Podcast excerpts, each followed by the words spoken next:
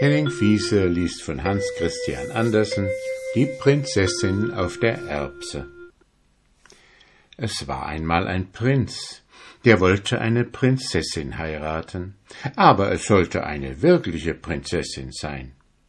Da reiste er in der ganzen Welt herum, um eine solche zu finden, aber überall war da etwas im Wege. Prinzessinnen gab es genug, aber ob das wirkliche Prinzessinnen waren, das konnte er nicht herausbringen. Immer war da etwas, was nicht in Ordnung war. Da kam er wieder nach Hause und war ganz traurig, denn er wollte doch gerne eine wirkliche Prinzessin haben.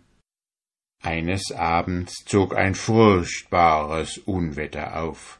Es blitzte und donnerte, der Regen stürzte herunter, es war entsetzlich. Da klopfte es an das Stadttor, und der alte König ging hin, aufzumachen.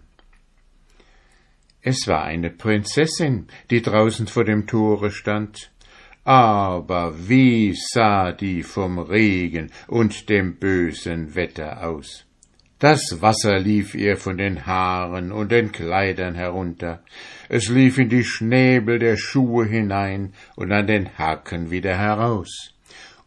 Aber sie sagte, dass sie eine wirkliche Prinzessin sei. Ja, das werden wir schon erfahren, dachte die alte Königin, aber sie sagte nichts.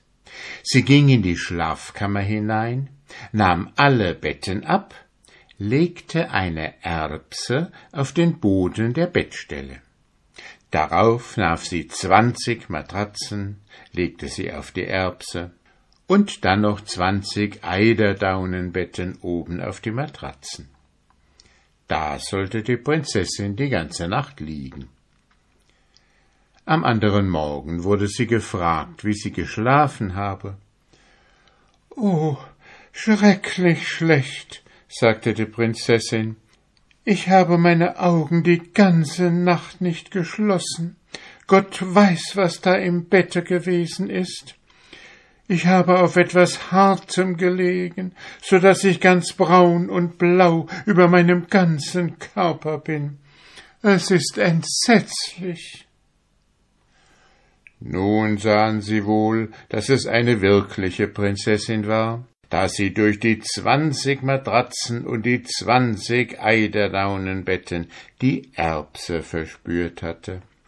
So empfindlich konnte niemand sein, außer einer wirklichen Prinzessin. Da nahm der Prinz sie zur Frau, denn nun wusste er, dass er eine wirkliche Prinzessin besitze, und die Erbse kam in das Kunstmuseum, wo sie noch heute zu sehen ist, wenn sie niemand weggenommen hat. Sieh, das ist eine wahre Geschichte.